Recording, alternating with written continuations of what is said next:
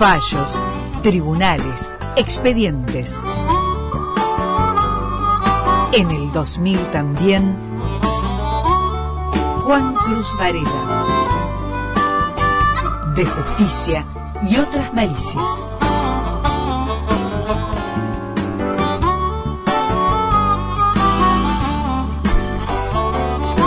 Hablando de malicias. Bueno, le cuento, hoy, eh, hoy no, en realidad el viernes, el ex presidente decide creer, Juan José Canosa y su esposa, la defensora pública oficial Paula Montefiori, fueron a declarar en la causa en la que están ambos imputados por un del, supuesto delito de enriquecimiento ilícito. ¿Fueron juntos a declarar? No, uno declaró primero, el otro de, la otra declaró después. Eh, en realidad, eh, Paula Montefiori se abstuvo de declarar. el que hizo una declaración fue Juan José Canosa, una declaración bastante escueta en la que em, básicamente dijo dos o tres cosas. Primero que está dispuesto a colaborar con la justicia, después dijo que su imputación es eh, una acusación política. Perdón, repasemos. Esta es una causa por enriquecimiento ilícito Canosa ya tiene una condena. Canosa está condenado eh, con sentencia firme del Superior Tribunal de Justicia por un delito de negociaciones incompatibles con la función pública, porque cuando era presidente de Cide Creer había hecho contrataciones con empresas que pertenecían a parientes o había, o digamos, para, para hacer distintas obras o servicios de ropa ropa de trabajo y de servicios informáticos. Y sí y una con un con un tío que este proveía que era tenía una empresa constructora que hizo unos trabajos en, en, la empresa por esa por esa eh, por ese hecho le, le dieron una condena de tres años de prisión condicional que fue confirmada hace muy poquito por el Superior Tribunal de Justicia bueno en esta otra causa esta causa se inició en el año 2016 em, a instancias de eh, el senador Raimundo Kisser y de diputados de la oposición. Lo que decían es que eh, Kisser había investigado la situación de Si de Creer porque cuando mm, Canosa deja la, empresa hubo, usted recordará, un eh, una crisis en la empresa porque se requirió que el Poder Ejecutivo haga una inyección de fondos, de capital, porque la empresa estaba en una mala situación económica. Lo que decía Kisser es que eso se debía a, una cuestión que tenía que ver con una mala administración. Bueno, se, inició una investigación y, y, mm, después de esa investigación o de esa denuncia por la situación de de Creer, hizo una nueva denuncia por enriquecimiento ilícito contra Canosa. Hablaba de viajes al exterior, de un nivel de vida muy este, suntuoso que, no se condecía con los ingresos que él tenía y demás. Y este, a raíz de esa investigación, bueno, hubo allanamientos en la casa de Canosa, se pidieron una serie de informes y se estableció un monto que Canosa debía em, justificar con un, por un exceso en su patrimonio que está que ronda los 500 mil dólares y que en pesos son más de 500 millones de pesos. es un, es, ese es el crecimiento patrimonial no justificado que debe explicar el exfuncionario. Y en la causa, a ver, usted sabe que en las causas por enriquecimiento ilícito hay dos cuestiones que son fundamentales. Primero que es se invierte la carga de la prueba, es decir, no es el Estado el que debe probar que el, la persona acusada cometió el delito, sino que es en este el caso acusado el que debe probar su inocencia. el que debe probar cómo ha hecho ese ese dinero por el que se lo acusa. Y la otra cuestión que es específica de los casos de enriquecimiento ilícito es que generalmente se investiga el entorno de la persona acusada porque eh, se presume que eh, hay una serie de maniobras que puede realizar para eh, esconder ese patrimonio mal habido. En este caso, la acusación es como partícipe para la esposa de Canosa, Paula Montefiori. Hay una serie de cuestiones que permiten inferir por qué Paula Montefiori está acusada. Eh, ella no tiene bienes a su nombre. Esto, esto surge después de, eh, de, de, analizar su declaración jurada, a la cual fue ciertamente muy difícil de acceder para los fiscales, porque cuando se le requirió ella lo negó, se pidió a través de la justicia de garantías y también se lo rechazaron. Es decir, hubo una serie de, de cuestiones que hicieron bastante engorroso eso. ¿Vos decís que se, demo- se demoró o, o se negó a presentar su declaración jurada? se negó a entregársela a los fiscales. Ellos, lo- Mm. Los funcionarios públicos tienen una obligación, los funcionarios judiciales tienen una obligación de presentar la declaración jurada ante el Superior Tribunal de Justicia. Después hubo una serie de idas y venidas en las cuales eh, se pidió a, la- a- a través de la jueza de garantía, la jueza de garantía dijo, no, mire, no es en esta oficina, vaya y pídasela directamente al superior. Bueno, Mm, Paula Montefiori fue desplazada del cargo, eh, ahí se pudo conocer la declaración jurada. Todas esas cuestiones llevaron a acrecentar las sospechas. Cuando se ve la declaración jurada, ella no tiene prácticamente bienes a su nombre, apenas un, un automóvil, y esto genera alguna sospecha mayor. ¿Por qué?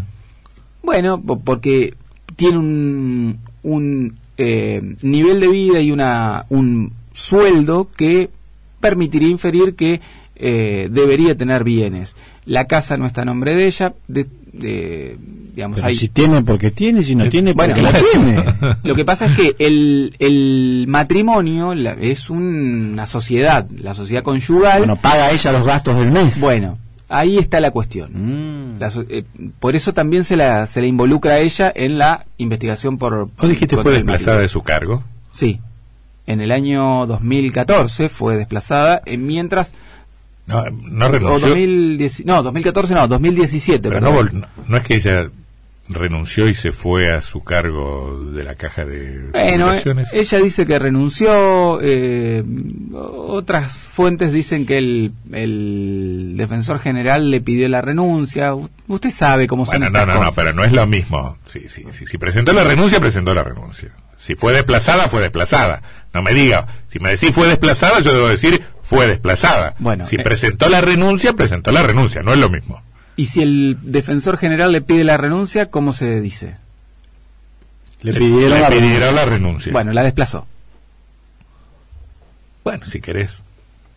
Eh, la cuestión es que esa renuncia se da en el marco de las dos investigaciones. La, la, la investigación por, por las negociaciones incompatibles y esta creciente investigación que ya estaba dando vueltas en la justicia por el enriquecimiento ilícito que le involucraba. Yo te quiero preguntar, Juan Cruz, sobre la situación de Canosa. Él Sí. tiene una condena previa por el caso de enriquecimiento ilícito, no, por el caso de Negociaciones incompatibles, eh, siendo funcionario público, y sigue siendo asesor de la Cámara de Diputados. ¿Ahí hay alguna incompatibilidad? ¿El fallo le prohíbe ser funcionario público? Yo creo que le prohibía ser funcionario Bueno, público. el fallo le prohíbe ser funcionario público, eh, pero el fallo no se considera firme. Al menos, yo entiendo que ahora, al haber el Superior Tribunal de Justicia rechazado el recurso extraordinario, se- eh, se- el fallo queda firme, por más que después pueda ser revisado por la Corte. Pero además hay otra cuestión. La Cámara de Diputados inició un sumario para hacerlo cesar en el cargo. Ese sumario todavía no está concluido. Mm. Eh, hay, hay ciertos plazos que todavía no están cumplidos. ¿Por qué es del- necesario un sumario? No lo sé, Debiera ser automático. no lo sé. ¿Mm? La verdad es que no lo sé.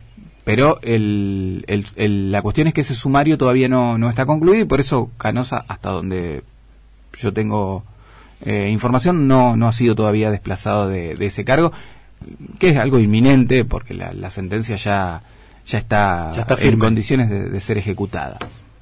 Bueno, eh, Canosa tiene un, un patrimonio que va a tener que explicar. Como le decía, 500 mil dólares se le, se, le, se le atribuye de eh, crecimiento patrimonial no justificado.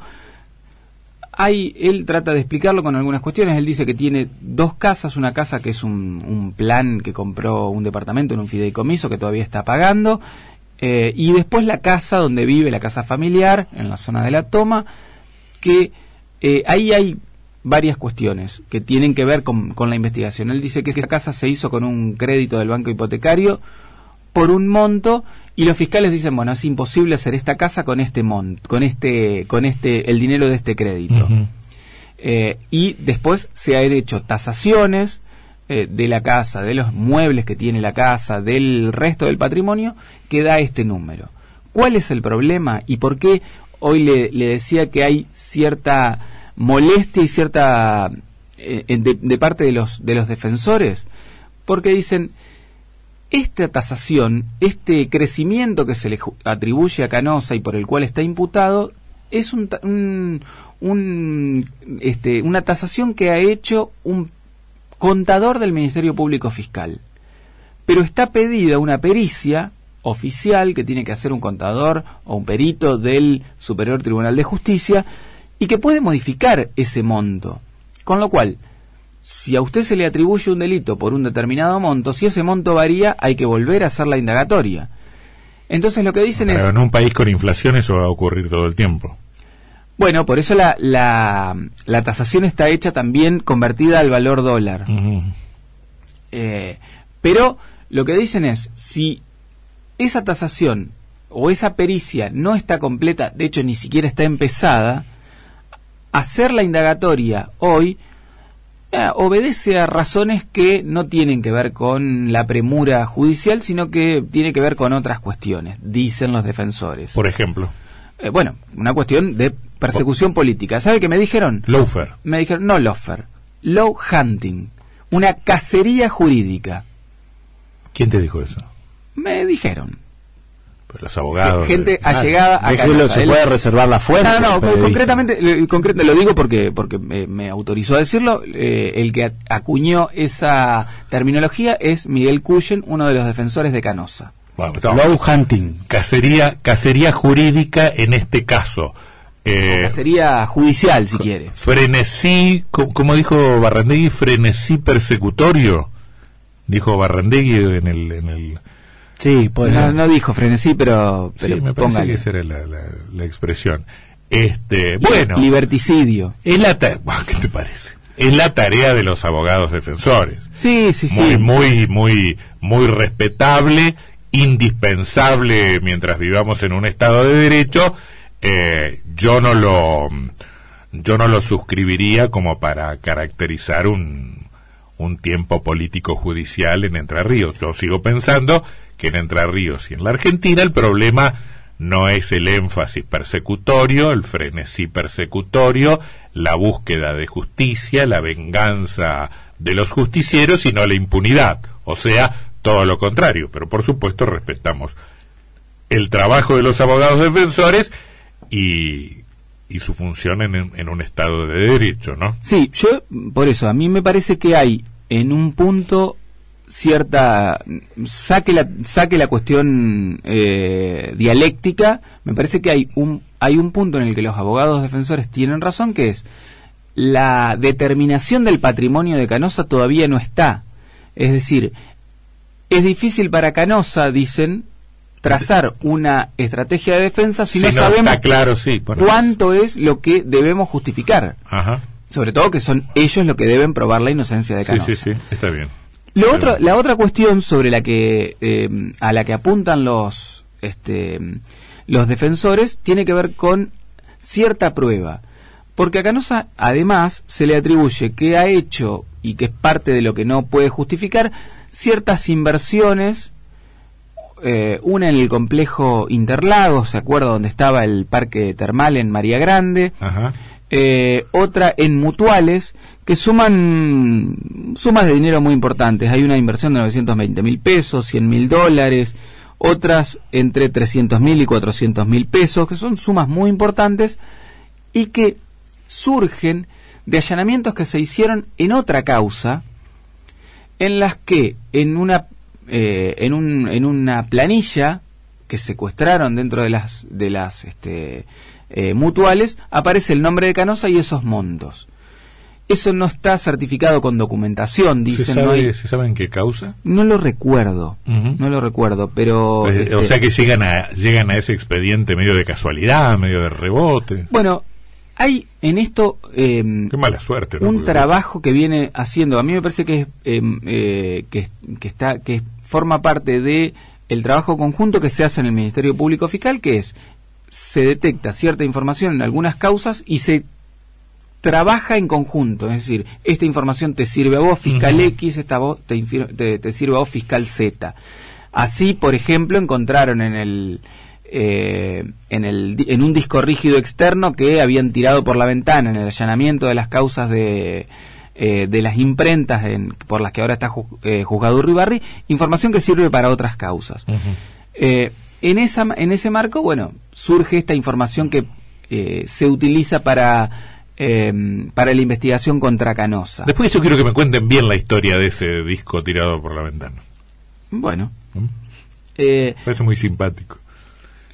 bueno, sí, sí. Lo tiraron por, una, ven- por un ventiluz, cayó en el patio una vecina, llamó la vecina a, los- a la policía que estaba realizando el allanamiento y le Tengo dijo, esta cosita acá, acá". cayó algo, vengan a ver, abrió la puerta, se llevaron el disco Sí. y se incorporó a la causa. Lo tiró Corina Carniel, dijeron el otro día en la, en la acusación. Corina Carniel era la contadora de, de las imprentas. La contadora tiró el disco rígido por la ventana. Eso es lo que dijeron. Tomaron la medida, porque una vez está para los Juegos Olímpicos. Bueno.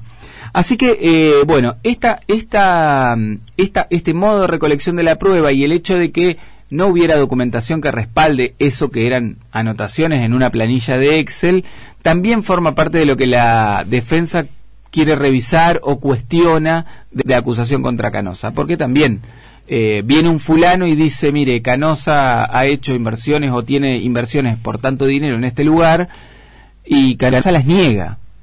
Mm. Eh, entonces, eh, bueno, lo que plantean es que eh, no es muy sólida esa cuestión, Mm. esa parte de la, de la prueba que se le presenta contra el Mm. expresidente de Decide Creer. Así que bueno, la novedad es que el viernes Canosa y su esposa fueron, declararon como imputados en la causa por enriquecimiento ilícito. Juan Cruz Varela.